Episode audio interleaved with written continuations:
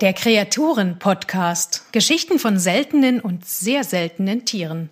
Präsentiert von Citizen Conservation. Haltung rettet Arten. Heute Reinhard May, Liedermacher. Der Darwin-Frosch. Männer mit Bauch bevorzugt. In den Wäldern in Patagonien, ganz im Süden von Südamerika, ist es kühl, nass und ungemütlich.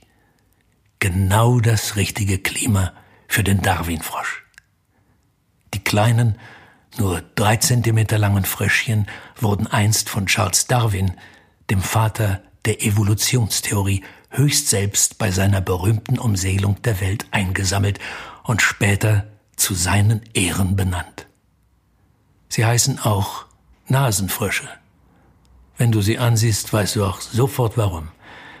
Ein kleiner Hautzipfel als Verlängerung der Schnauze lässt sie tatsächlich aussehen, als hätten sie eine kleine Nase.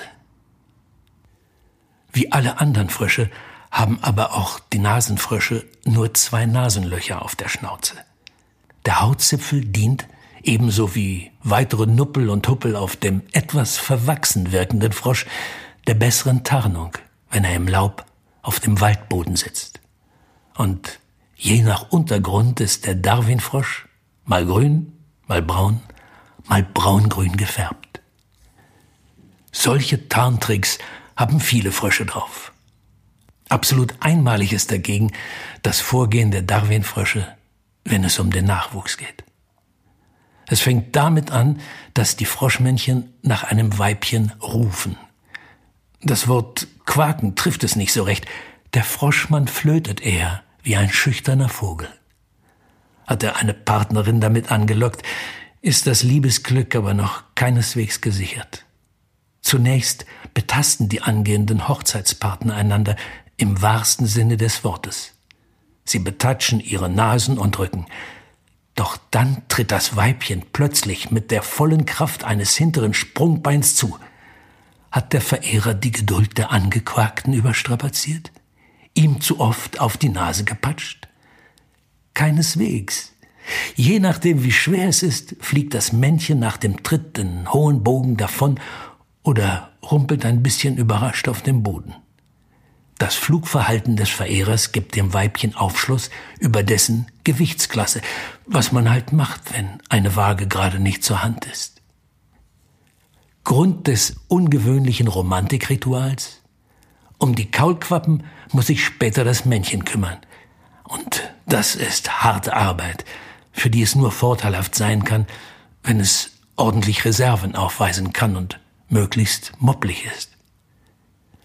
Hat das Männchen den Gewichtscheck überstanden, kommt es zum sogenannten Amplexus. Dabei klammert sich das Männchen auf der Partnerin fest.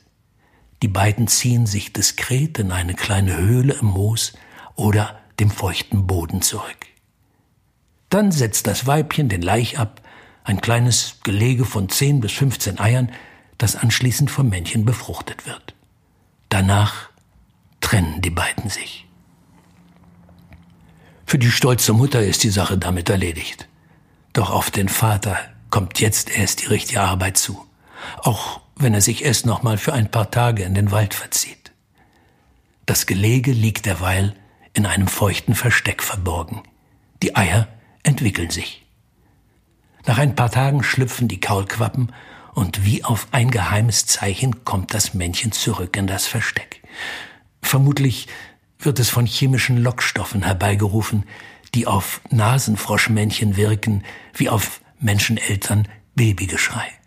Man lässt alles stehen und liegen, um sich umgehend um den Nachwuchs zu kümmern.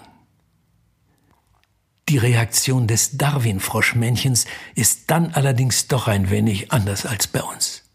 Es nimmt die Quappen in sein Maul, schluckt sie einfach runter und schon ist Ruhe. Keine besonders erfolgversprechende Strategie, um viel Nachwuchs groß zu kriegen, könnte man meinen.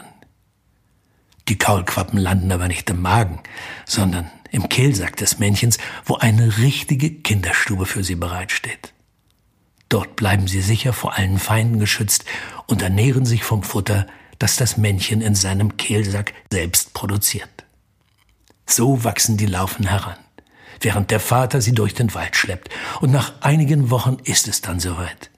Die Kaulquappen verwandeln sich in einen fertigen Jungfrosch. Nun wollen sie auch mal nach draußen. Was folgt, sieht aus, als habe der Vater schlimmen Schluck auf und müsse sich mal übergeben. Aber schon ist ein erster fertiger Jungfrosch auf die Welt gespuckt. Die Geschwister folgen nach und nach und hüpfen dann einfach davon. Fertig. Für den Vater ist die Arbeit nun erledigt. Die Kleinen müssen fortan selbst sehen, wie sie sich ein paar Fliegen oder Würmer fangen und zu einem kräftigen Darwinfrosch heranwachsen. Bis sie eines Tages selbst antreten müssen. Zum seltsamen Flugeigenschaftscheck. Danke fürs Zuhören. Das war ein Podcast von Citizen Conservation Haltung rettet Arten. Eine Initiative zum Aufbau koordinierter Erhaltungszuchten gegen das Artensterben. Text Heiko Werning. Citizen Conservation finden Sie auch auf Facebook, Instagram, Twitter und YouTube oder unter www.citizen-conservation.org. Citizen.